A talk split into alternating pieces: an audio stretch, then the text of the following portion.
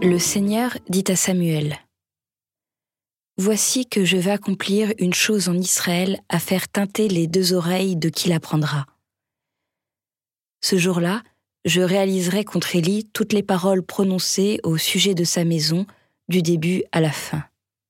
Je lui ai annoncé que j'allais juger sa maison pour toujours à cause de cette faute. Sachant que ses fils méprisaient Dieu, il ne les a pas repris.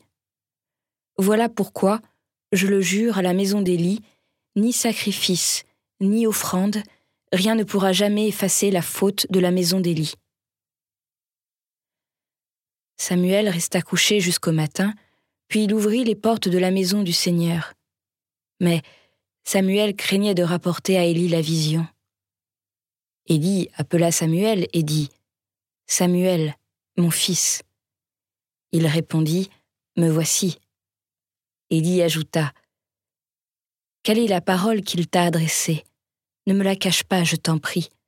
Que Dieu amène le malheur sur toi, et pire encore, si tu me caches le moindre mot de toute la parole qu'il t'a adressée. Samuel lui rapporta toutes les paroles sans rien lui cacher. Alors, Élie déclara C'est le Seigneur, qu'il fasse ce qui est bon à ses yeux. Samuel grandit le Seigneur était avec lui, et il ne laissa aucune de ses paroles sans effet.